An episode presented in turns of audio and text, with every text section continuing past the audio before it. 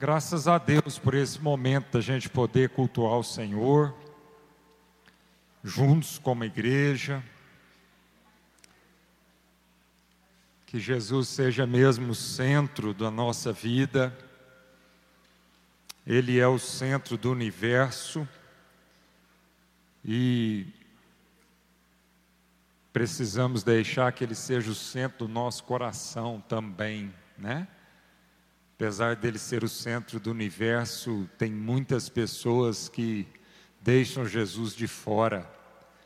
E a Bíblia já dizia isso lá em Apocalipse 3, né? Para aquela igreja que Jesus diz: Eis que estou à porta e bato. Se alguém ouvir e abrir, eu entrarei e cearei com ele e ele comigo. Então tem muita gente deixando Jesus do lado de fora. E isso é morte. Então que a gente possa viver a vida, e só tem vida aquele que está em Cristo. Só tem vida, o resto existe, mas aquele que realmente está em Cristo tem vida e é, e vida em abundância. Abre a sua Bíblia lá em João, capítulo 1. Evangelho de João, capítulo 1. E é sobre ele que nós vamos meditar nessa noite verso 35, João 1, 35. Para aqueles que estão em casa, nos seguindo aí. No dia seguinte estava João, aqui não o evangelista João, mas sim o profeta João Batista.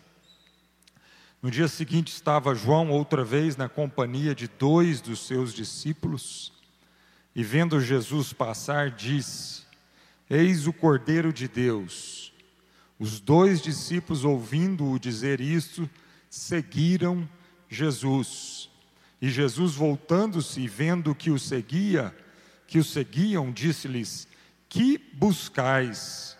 Disseram-lhe: Rabi, que quer dizer mestre, onde assistes? Respondeu-lhes: Vinde e vede. Foram, pois, e viram onde Jesus estava morando e ficaram com ele aquele dia, sendo mais ou menos a hora décima, aproximadamente quatro horas da tarde. Era André, o irmão de Simão Pedro, um dos dois que tinham ouvido o testemunho de João e seguido Jesus. Ele achou primeiro o seu próprio irmão, Simão, a quem disse: Achamos o Messias, que quer dizer Cristo, e o levou a Jesus. Olhando Jesus para ele, disse: Tu és Simão, o filho de João, tu serás chamado Cefas, que quer dizer Pedro. Aleluia. Vamos orar? Senhor, muito obrigado pela tua palavra, Senhor, que ela realmente é, encontre lugar de acolhimento na nossa mente e também no nosso coração que nós possamos é, deglutir a tua palavra e que ela seja partida na nossa vida e alcance cada canto do nosso ser, Senhor, nutrindo a nossa vida, Senhor. Entendemos que a tua palavra gera vida em nós e queremos hoje, Senhor, sermos nutridos pela tua palavra em nome de Jesus. Amém. Graças a Deus. Então, João Batista estava aqui. Naquela época, ah, era muito comum você ter ali, né, é, rabinos e profetas que tinham discípulos. E esses discípulos seguiam, né, esses mestres. E João Batista não era diferente. Ele tinha discípulos. E o texto aqui diz que tinha dois dos seus discípulos que, ouvindo o que ele disse, seguiram a Jesus. Um, o texto diz quem era, era André, André, irmão de Pedro. Né? Então, é, o primeiro discípulo né, a, a encontrar com Jesus e a seguir Jesus foi André, irmão de Pedro. O outro, a Bíblia, o outro, a Bíblia não especifica, né? Ah, pode ser que seja o próprio João. A gente sabe que não era Pedro, a gente sabe que não era Filipe nem Natanael, porque o texto aqui na sequência diz né, que Filipe e Natanael é, foram através, e Pedro ah, foram levados a Jesus através do André. Então você já elimina esses quatro.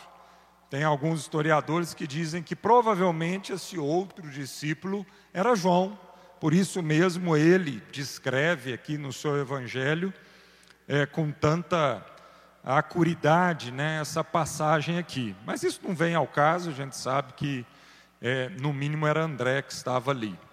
Primeira coisa que eu queria meditar hoje com a gente, chamar-nos a atenção hoje para nós aqui, é essa postura do profeta João Batista.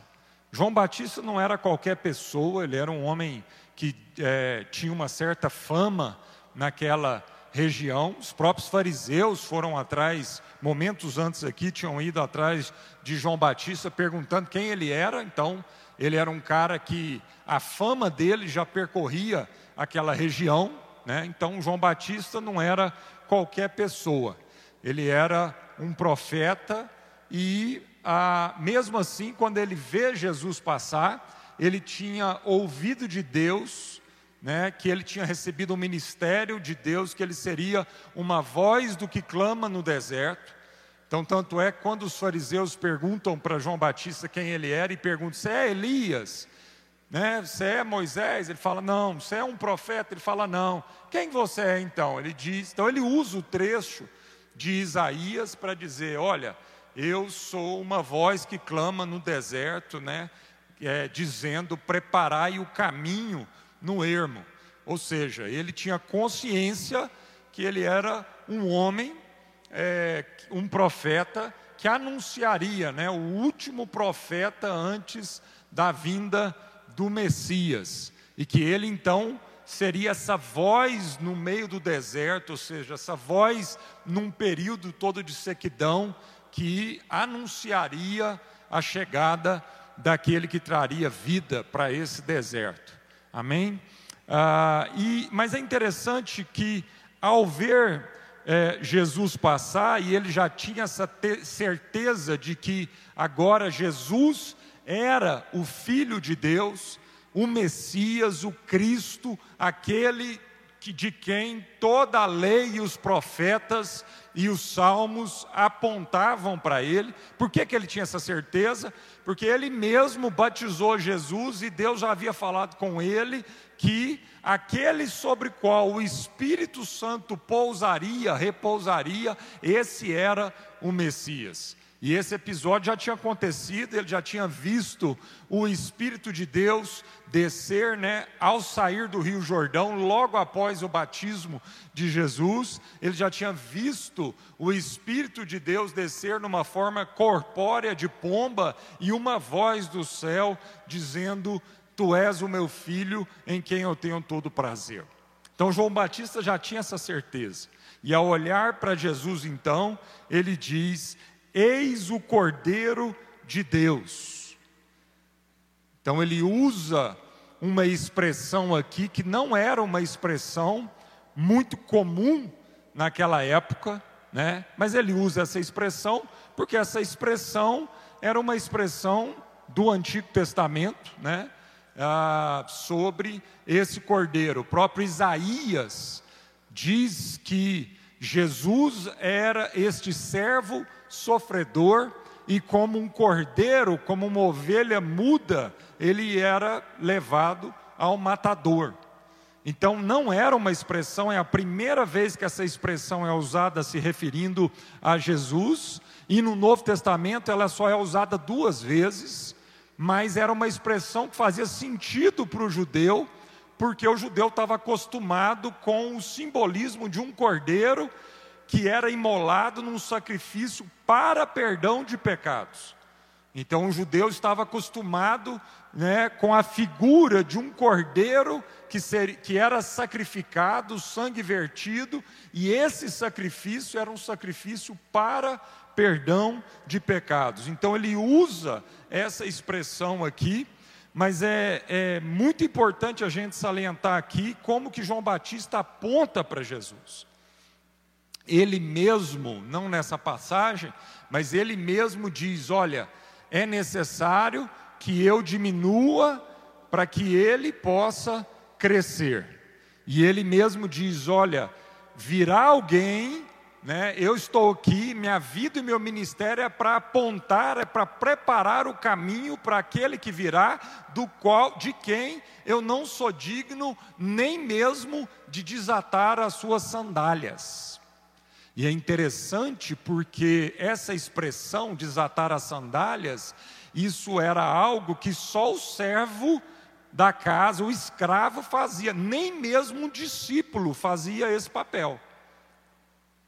Nem mesmo um discípulo era alguém que se rebaixaria a tal ponto de desatar as sandálias, de fazer todo aquele ritual lá, né, de quando chegava em casa, tirar a sandália, colocar uma bacia e, e lavar os pés do, do hóspede, daquele que está chegando na casa com os pés sujos. Então, quando João Batista está usando essa expressão, virá alguém que eu não sou digno nem mesmo de desatar a sandália, ele está se colocando abaixo de um escravo, ele não está se colocando na posição nem de um discípulo. O discípulo tinha que fazer tudo o que o seu mestre dizia para ele fazer, mas um discípulo não desatava a sandália, isso era papel de escravo. Isso era menos do que o discípulo. Então, uma das poucas coisas que o discípulo não fazia era desatar as sandálias. Então, quando João Batista fala essa expressão, virá alguém, aquele a quem eu não sou digno nem mesmo de desatar as sandálias, ele está, aí ele está exaltando a pessoa de Cristo a um nível que ele não tinha dignidade nenhuma para servir a esse Jesus. É lindo essa expressão de João Batista. É lindo a gente entender essa dimensão do que, que João Batista. Então, quando João Batista está dizendo, é, é, é, porque os fariseus foram lá perguntar quem ele era, e primeira coisa perguntaram: Você é o Messias? Não. Então, quando João Batista se coloca nessa posição, amado, é uma posição de um reconhecimento pleno de quem era Jesus Cristo, da autoridade de Cristo sobre a vida dele e sobre todo o universo. Então ele se humilha na presença de Cristo, mesmo ele sendo um grande profeta, um dos maiores profetas, o profeta que é, antecedeu a vinda do Messias. Então, essa humildade, essa humilhação, esse esvaziar de João Batista nos ensina demais. E todo esse processo aqui, amado, é um processo que vai falar para a gente de princípios valiosos a respeito de discipulado.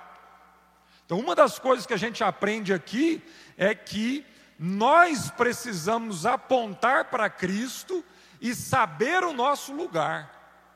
A gente tem que ter a humildade de entender que todo dom que eu recebi de Deus pode ser até o dom de um profeta, alguém importante como João Batista era, assim mesmo nós nos esvaziamos completamente, porque quem tem que ser exaltado é Cristo, não somos nós que temos que ser exaltados. Não é o pastor, o profeta, o apóstolo, o mestre, o evangelista, né? Por mais dons que essa pessoa possa carregar de Deus na sua vida, não somos nós que temos que aparecer no fim a nossa vida, tudo que nós fazemos, tudo que trabalhamos, o exercício dos dons a qual nós empregamos, é para que Cristo seja o centro disso, Ele seja engrandecido e a gente possa, com toda humildade, né, sem nenhuma hipocrisia, sem nenhum farisaísmo, dizer: Eu não sou digno nem mesmo de desatar as suas sandálias. Quando então os discípulos, dois discípulos de João Batista, escutam isso, vê ele apontar para Cristo, imediatamente eles começam a seguir a Jesus. Outra coisa muito importante nesse texto para nós aprendermos: Jesus passou por ali, Jesus veio ao encontro da humanidade, Jesus veio ao nosso encontro. Se Jesus não tivesse passado ali na presença daqueles homens, eles nunca teriam oportunidade então de seguir a Jesus. Então, primeiro ponto, né, nisso aqui, Jesus vem ao nosso encontro, ele atravessa o nosso caminho, ele, ele, é, é, ele cruza conosco, ele interfere, ele intercepta, ele intercede o nosso caminho, um caminho de morte. E ele vem até nós e intercede o nosso caminho. Mas isso não tira de nós a necessidade de ter que seguir a Jesus. Então você percebe, ele vem até nós, intercepta o nosso caminho, mas o convite de Jesus e dos profetas para nós é sigam a Jesus. Convite de Jesus para os discípulos é o quê? Deixem tudo para me seguir. E aí a Bíblia fala de uma parábola lá, né, de um, um, um, um senhor que deu um banquete, mandou chamar as pessoas e cada um começou a dar uma desculpa. Ah, é porque eu tenho, acabei de casar, né, tem que primeiro cuidar lá do meu casamento, por isso eu me recusei a vir aqui. Ah, não, é porque eu tenho uma junta de bois, acabei de comprar, adquiri uma junta de bois. Não, acabei de comprar uma fazenda. E cada um foi dando uma desculpa e ninguém apareceu. Diz lá para ele que agora não tem tempo para isso. E aí diz lá, né, a parábola que ele vai, manda o servo ir nos becos, nos guetos, naqueles que estão realmente sedentos, naqueles realmente que não têm outra coisa na vida para competir com essa festa e esse convite, vai lá e chama-os para vir às bodas, à festa. Então aqui a Bíblia diz que dois discípulos de João Batista seguiram a Jesus. Então, o fato de Jesus vir até nós, nos encontrar nas nossas mazelas, no nosso pecado, na nossa morte, se fazer maldição por nós, assumir esse lugar, não significa, não nos isenta de que nós temos que tomar a decisão de seguir a Jesus. E nós podemos tomar essa decisão ou podemos dar desculpas. Podemos não reconhecer esse do qual João Batista não era digno de desatar as suas sandálias e dizer: Ó, oh, fala para Jesus que eu não tenho tempo, não, estou cuidando de outras coisas aqui quando eu ficar mais velho, viver minha vida, gastar tudo que eu tenho para gastar, lá no final da minha vida, eu entrego minha vida para Jesus, eu começo a seguir Jesus, eu começo a obedecer a palavra de Deus. Não, amado. Jesus vai cruzar a nossa vida e nos chamar a segui-lo. E o que que nós vamos tomar de decisão? E aqui, seguir a Jesus é muito mais do que ter uma agenda religiosa.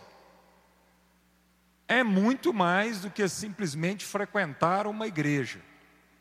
Muito mais do que simplesmente frequentar um culto.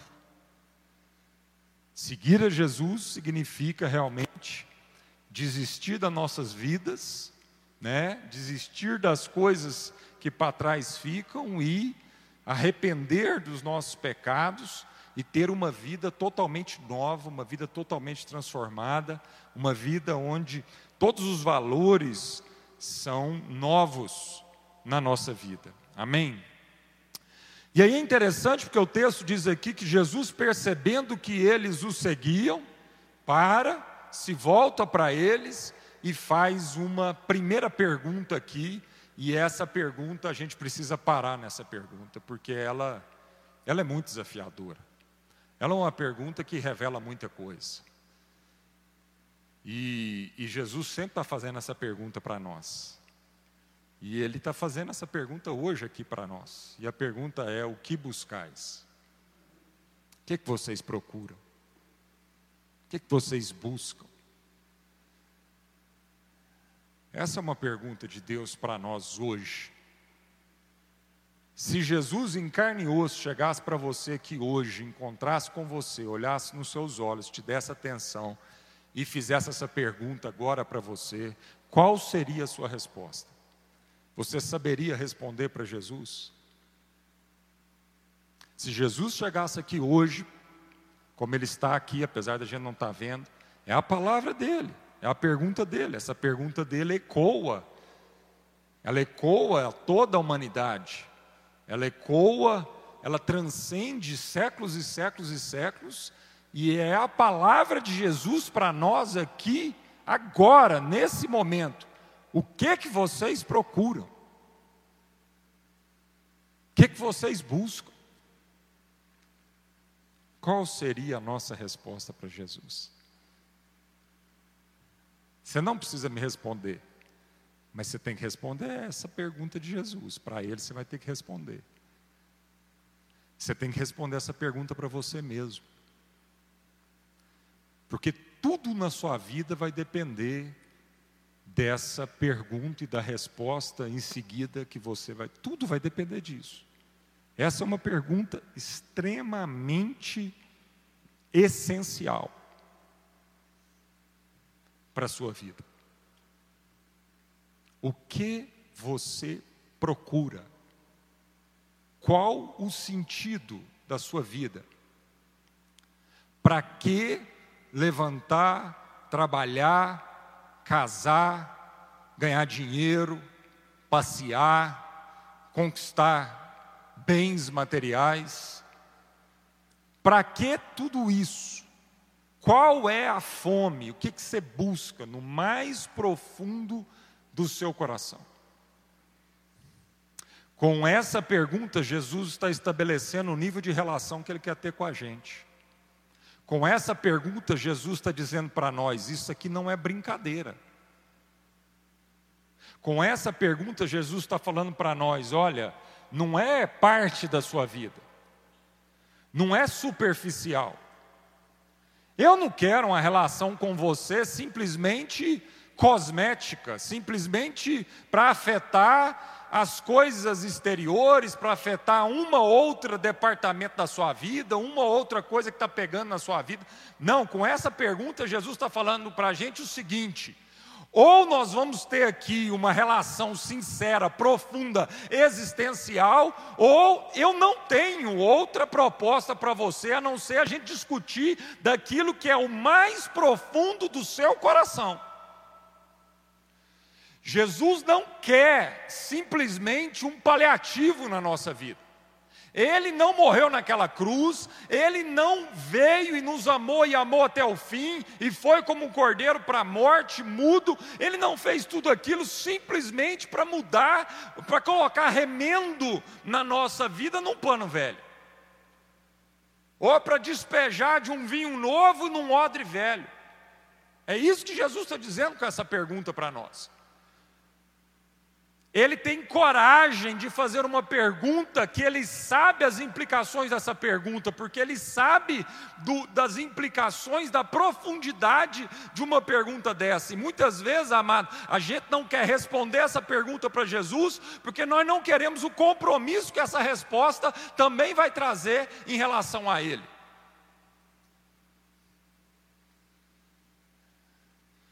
Muitas vezes nós também não queremos fazer essa pergunta um para o outro, porque nós temos medo das respostas que nós teremos. Então vamos tocando a nossa vida na superficialidade, vamos fazendo perguntas superficiais, vamos fingindo que está tudo bem, vamos fingindo que é isso mesmo, e vamos tocando a nossa vida, e entra anos ensaiando, não há profundidade não há profundidade com o cônjuge, não há profundidade na família, não há profundidade entre nós, irmãos em Cristo. A gente vai.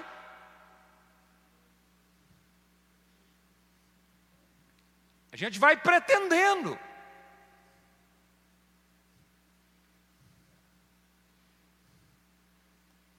Gente é mestre fazer isso. Ou, oh, bom, bom, como é que você está? Tá bom, bom, bom. Ô, oh, bom, como é que você está? Tô ruim. A gente choca. Ninguém espera. Quando a gente pergunta, como é que você está? Será realmente nós queremos perguntar como é que o outro está?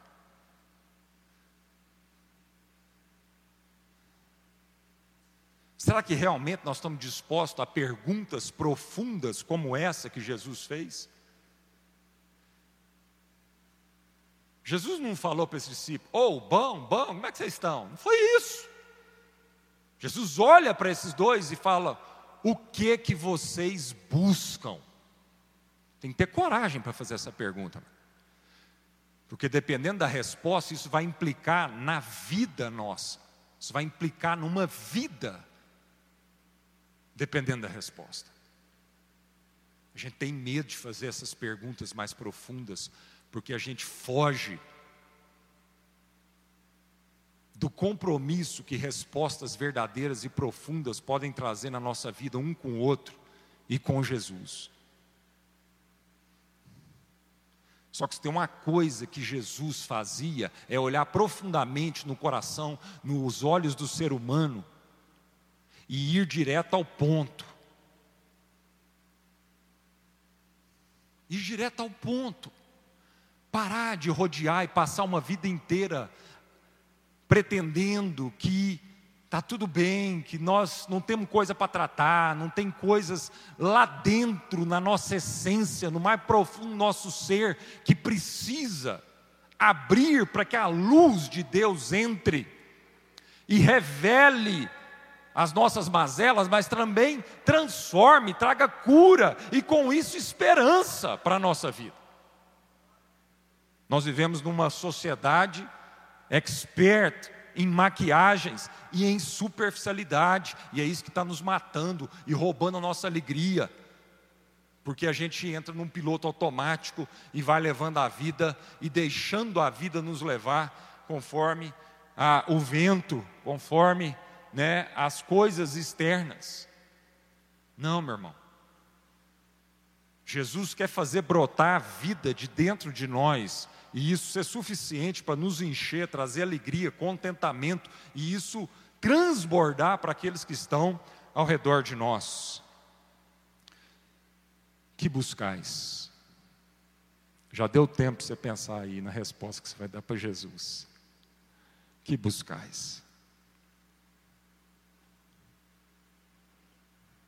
Que, que você busca de Jesus? Mais dinheiro? mais saúde, uma promoção, dá jeito num filho, dá jeito no marido, dá jeito na esposa. O que, que você procura? Você quer Jesus para quê? Você quer Jesus para dar, dar jeito no marido? Você quer Jesus para dar jeito na sua esposa? Você quer Jesus para dar jeito no seu filho?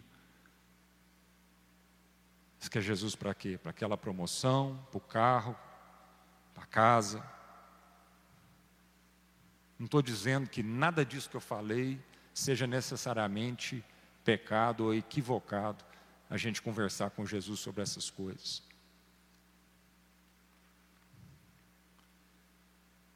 Mas nada disso vai ser a solução.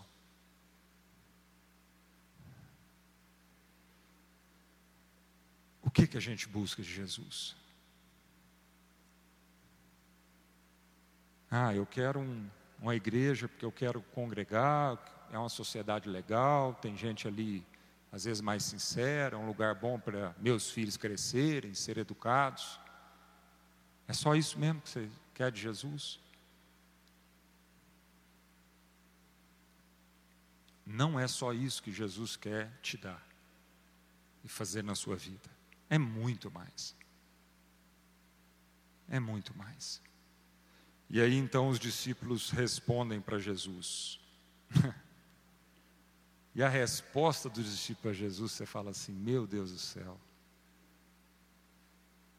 Durante muito tempo eu li esse trecho, passava batido nesse trecho, e durante muito tempo eu pensava assim: pô, os caras desperdiçaram a chance da vida deles. Isso é mais ou menos igual o, o gênio da lâmpada. Né? Você, tá, vem um gênio lá e o cara fala: você tem direito a um pedido. Qual é o pedido? Aí você, dó. Aí os caras chegam aqui para Jesus e falam assim: onde é que o senhor mora? Você fala: não, não. Não é possível que eles gastaram a chance da vida deles eles podiam pedir qualquer coisa para Jesus, qualquer coisa. Eles podiam perguntar para Jesus o século dos anjos. Se é predestinação ou livre-arbítrio, já pensou? Eles podiam perguntar para Jesus coisas complicadíssimas, enigmas da humanidade, da filosofia, sem respostas, coisas aparentemente muito mais profundas do que um pedido desses. Podiam pedir poder, podiam pedir milagres, podiam pedir dons para Jesus, muito dinheiro, qualquer coisa. Onde é que o senhor mora? Mas meditando mais e mais nesse trecho, eu fui percebendo que não, que na verdade, essa é a grande pergunta. Essa é a grande necessidade. O que os discípulos aqui estavam falando para Jesus, quando eles perguntam aqui para Jesus onde é que o senhor mora, respondendo a pergunta de Jesus, o que, que vocês buscam, eles estavam aqui revelando, na verdade, o âmago da questão. Eles estavam aqui dizendo o coração da humanidade, revelando qual é a maior busca do coração da humanidade. E qual é a maior busca da humanidade, amado? Qual é a maior busca do ser humano? Conhecer a Deus e pertencer a Deus. Pertencer. Conhecer como alguém, não como né, alguém que adquire uma informação a respeito de, mas conhecer como alguém que pertence a.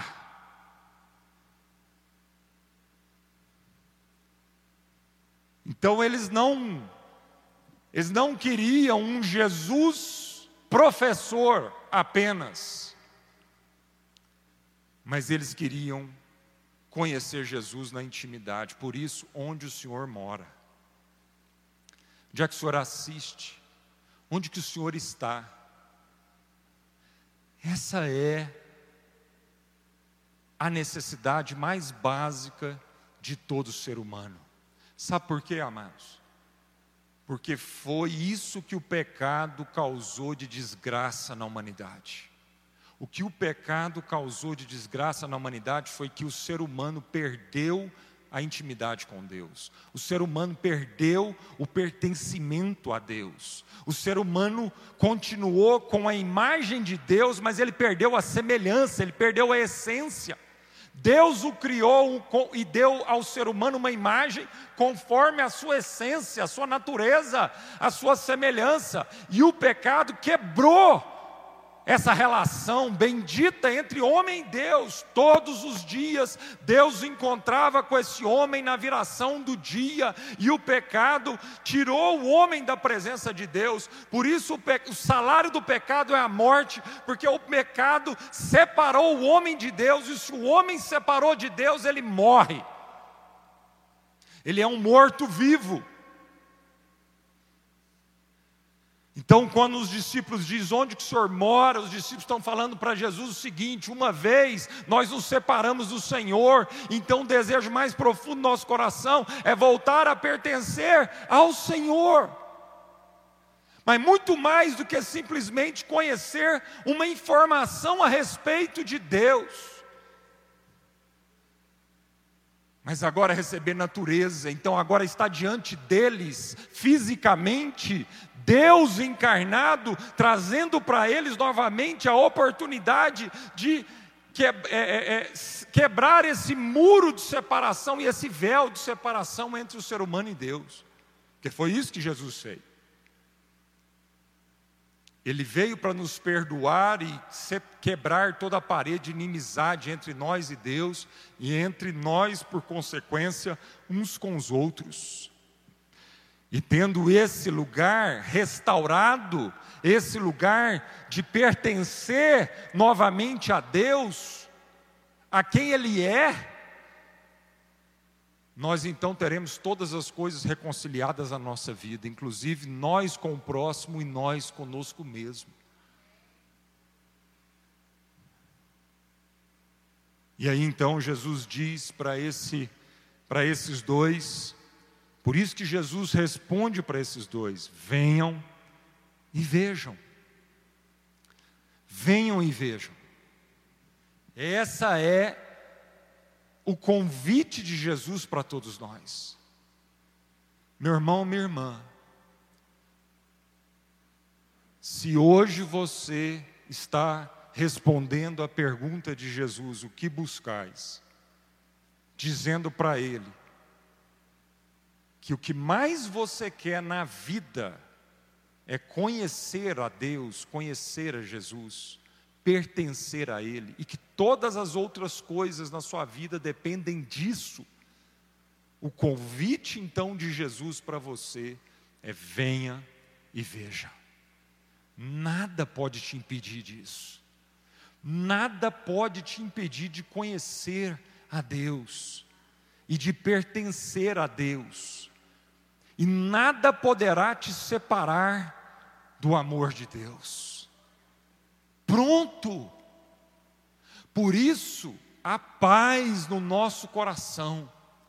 E a paz no nosso coração porque a graça de Deus se manifestou em Cristo Jesus, nos reconciliando com Deus, nos reconciliando com a vida. Por isso a paz. Por isso a gente diz graça e paz. Por isso, isso não pode ser só um jargão de crente cumprimentar um ao outro, como se crente falasse oi um para o outro, dizendo graça e paz. Isso não é um jargão. Graça e paz, amado, é porque em Cristo a graça de Deus se manifestou, destruindo essa separação que o pecado causou entre nós e Deus, e porque então essa separação foi destruída e nós somos reconciliados em Deus, em Cristo, agora, finalmente, a paz do meu coração. A paz do meu coração posso descansar. Qualquer coisa que acontecer na minha vida, nada vai me abalar, porque nada vai roubar isso que Cristo conquistou na cruz por mim, em nome de Jesus. Vinde e vejam, essa é o convite de Jesus para você que do fundo do seu coração busca a Deus na sua vida busca Jesus na sua vida mais do que qualquer outra coisa na sua vida. Você busca Jesus na sua vida mais do que qualquer outra coisa.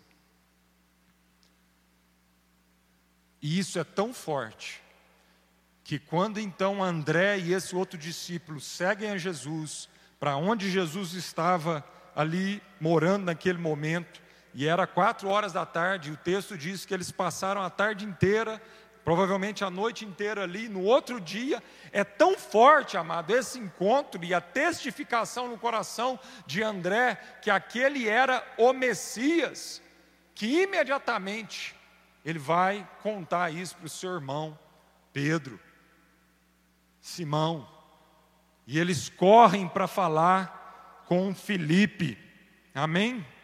No dia seguinte, Jesus parte para Galiléia ali, encontra Felipe, Felipe então vai e fala para Natanael. Esse é o convite de Jesus, amado. É um convite de intimidade, é um convite de caminhar, é um convite para a gente poder conhecê-lo. Nós podemos conhecer a Deus. Nós podemos conhecer a Deus. Nós podemos conversar com Ele, nós podemos ouvir a Sua voz, nós podemos partilhar do Seu amor, da Sua intimidade. Nós, nós temos alguém que nos escuta, que nos ouve, ainda que todo mundo te abandone, mesmo que sua mãe seu pai te abandonar. Deus não te abandonou. Apesar do seu pecado, apesar do meu pecado, apesar da nossa rebeldia, apesar de quantas vezes nós pecamos, o amor de Deus tem sido suficiente na nossa vida. Não há desculpas. Não há desculpas. Não há desculpas para a gente não entregar a nossa vida para Deus, não há desculpa para a gente não conviver com Ele, não há desculpa para a gente né, não estar com Ele a todo momento, porque é isso que Jesus veio fazer por nós. Feche seus olhos, vamos orar.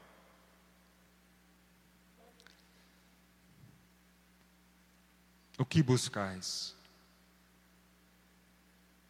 O que buscais? Jesus Cristo pode te dar tantas coisas, tantos bens, saúde.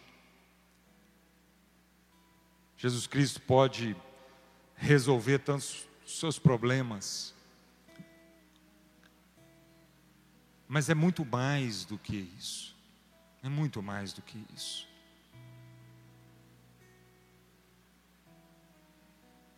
Em Cristo nós podemos reconciliar com Deus, reconciliar com a vida, reconciliar conosco mesmo e com o próximo. Foi por isso que ele morreu naquela cruz. Ele é o Cordeiro de Deus que perdoa os nossos pecados.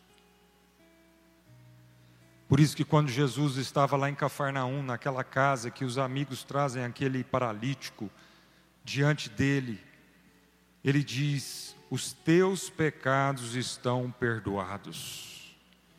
Ou seja, o pecado que te trouxe separação com Deus e com a vida foi perdoado, está perdoado, está pago.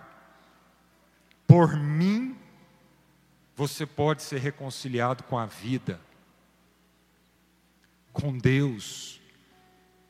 Já não é mais a morte que impera.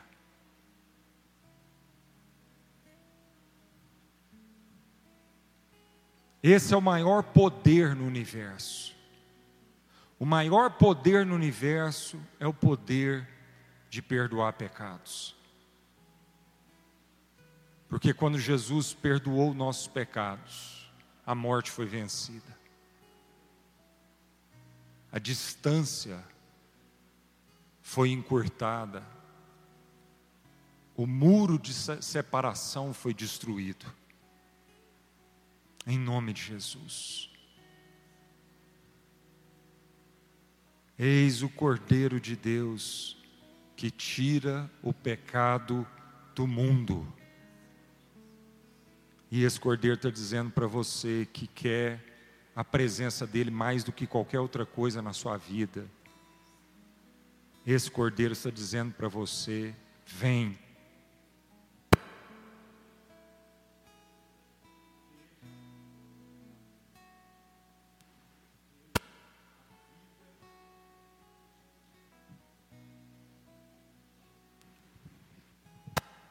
Vem, veja.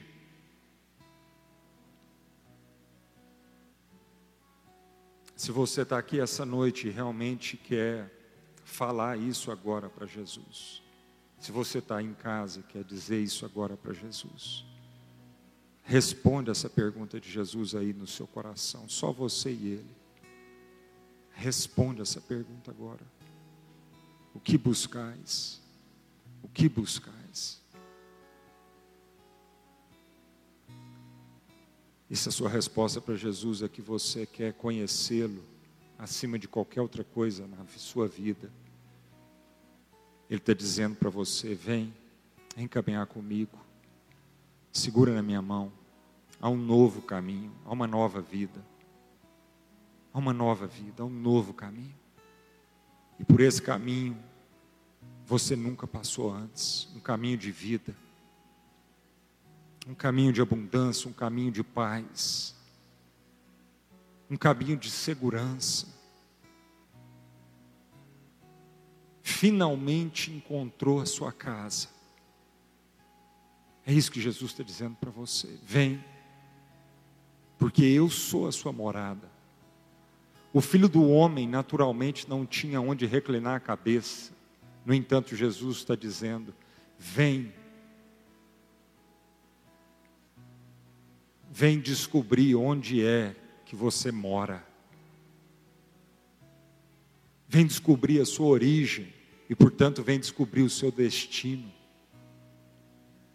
Vem chegar em casa. Talvez você esteja tão cansado, querendo chegar em casa. e finalmente encontrar o seu lugar. E Jesus está dizendo: Eu sou a sua casa, eu vou fazer morada, nós vamos habitar juntos, no seio de Abraão. Esse é o seu lugar. Essa foi a sua origem, você nasceu desse lugar. E nós somos peregrinos por essa terra para voltar a esse lugar. Senhor, nós buscamos o Senhor. Senhor, nessa noite eu quero responder essa pergunta do Senhor no meu coração, na minha vida. O que que eu busco? Eu busco o Senhor. Eu busco o Senhor numa terra seca e cansada. A minha alma tem sede do Senhor. O pardal encontrou casa, andorinha ninho para si, eu, eu encontrei os teus altares. Eu encontrei os teus altares. Eu tenho saudade desse lugar, o teu coração. Maria encontrou esse lugar. Finalmente, ela quietou aos pés de Jesus. Marta, Marta, Marta, Marta, por que você está tão ansiosa? Fazendo, fazendo, fazendo, fazendo para tentar encontrar um sentido na sua vida. Maria encontrou o melhor lugar. Ela encontrou a mim, Marta. Porque melhor do que me servir é estar comigo, desfrutar da minha presença, diz o Senhor. Desfrutar da minha presença. Senhor Jesus, nessa noite, eu quero dizer que mais vale um dia na tua presença do que mil anos longe da tua presença. Não teria sentido o Senhor prolongar nossos anos de vida nessa terra se a gente não estiver com o Senhor. Com o Senhor, porque só o Senhor tem uma vida eterna. Senhor Jesus, nós queremos te seguir, submeter à tua palavra, aos teus ensinamentos, conhecer o Senhor e obedecer em tudo ao Senhor. Queremos te obedecer. Queremos te obedecer porque não temos dúvidas do teu amor. Queremos te obedecer mais do que tudo. Nós não queremos dar ouvido a tantas vozes, assim como nós queremos ouvir a tua voz. E crer que o que vem do Senhor para nós é o melhor para a nossa vida. Portanto, submeter totalmente ainda que isso seja loucura, ainda que a nossa carne grite contra isso, Pai, eu quero submeter ao Senhor.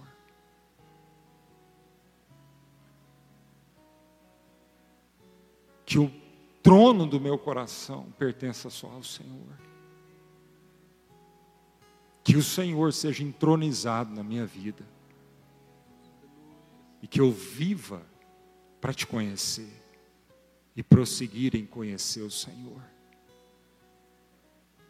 Prosseguir em conhecer o Senhor. Em nome de Jesus.